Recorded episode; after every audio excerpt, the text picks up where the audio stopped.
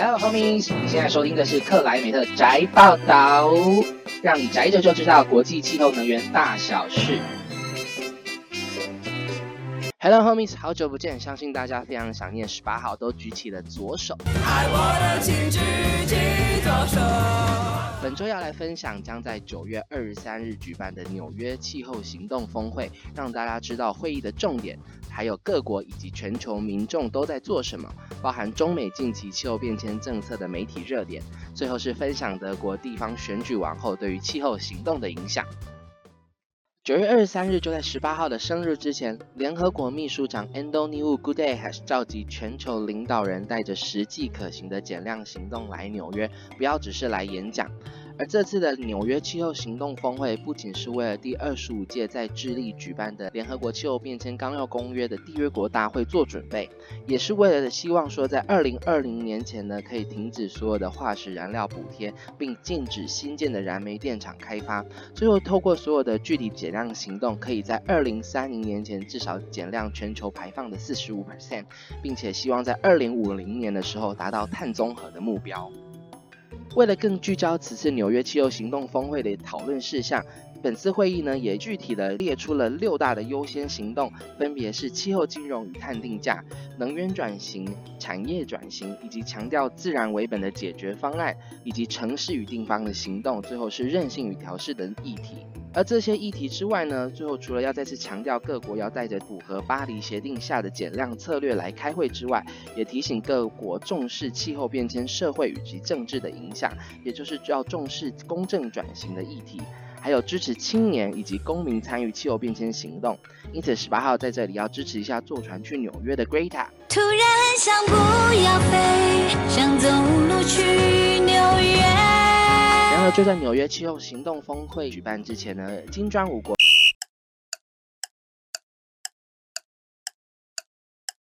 于巴西举办了第五届的环境部长会议。会议共同声明中表示，应遵照气候公约下的共同但有区别的责任。按照韩市长的话，就是过去你们发大财，相对又老又穷的我们，你们要先做，我们才可以做嘛。所以，共同声明中再次提醒开发国家们要履行二零二零年前的减量责任，并且落实气候基金下面的经济援助的义务。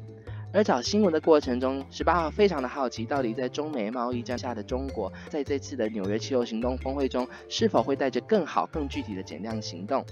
报道目前指出，中国的立场不甚明确，包含从今年七月与法国在 G 二十的联合会议中表示将强化减量行动，并且提出二零五零年的长期减量策略。但是在刚刚大家听到的金砖五国的联合声明中，立场实在让十八号看不懂。但是没有关系，有人懂。纽约气候行动峰会的特使路易斯表示，仍是有相当的信心，中国会提高其减量的企图。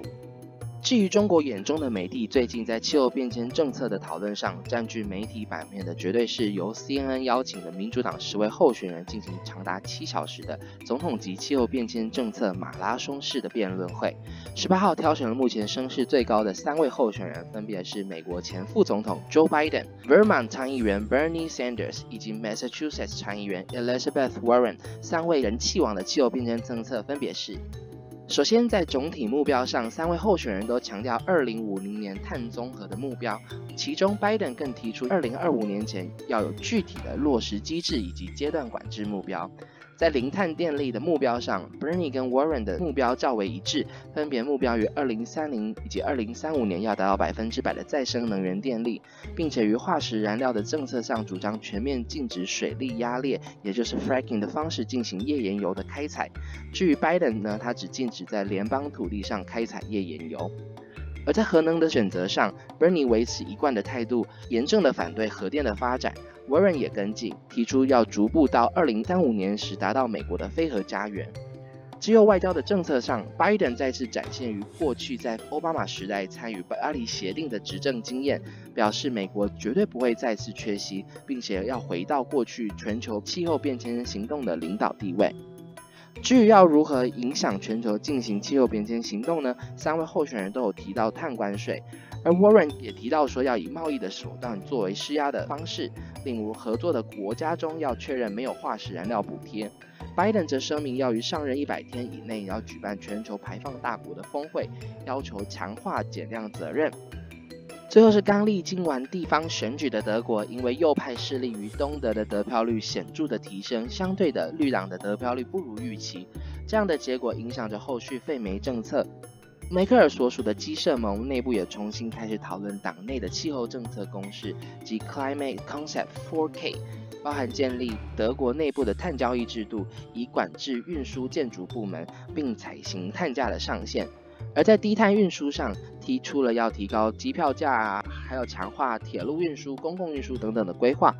而德国的气候内阁也预计于九月二十日释出最新德国气候行动系列的政策，包含气候行动法。梅克尔表示，德国不能像以前一样只采取一些容易的做法，应要更进一步的强化减量政策。以上就是本周的克莱米特宅报道，拜。